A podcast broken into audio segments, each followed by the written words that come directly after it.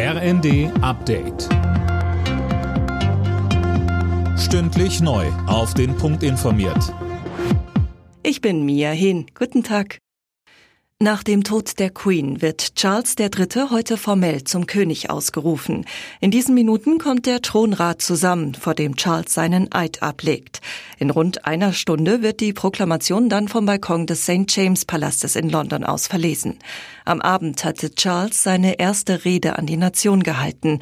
Dabei versprach er, dass er den Briten mit Loyalität, Respekt und Liebe dienen werde.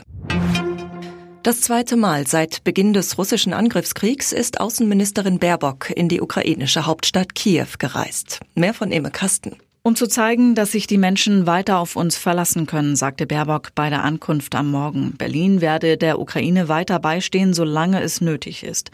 Erst gestern hatte Kanzler Scholz nach einem Treffen mit EU-Ratspräsident Michel angekündigt, dass die Ukraine weitere 5 Milliarden Euro an Hilfskrediten erhält.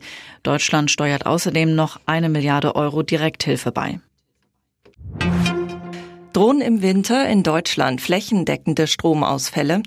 Der Städte- und Gemeindebund warnt in der Welt am Sonntag vor Blackouts wegen der Gaskrise. Anna Löwer.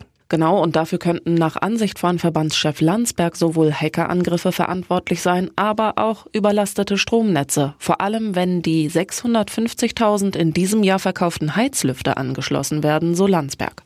Deutschland ist seiner Meinung nach nicht ausreichend gerüstet und er ruft alle Bürger und Bürgerinnen auf, sich mit Wasser und Lebensmitteln einzudecken, um sich auf Krisensituationen vorzubereiten. Alle Nachrichten auf rnd.de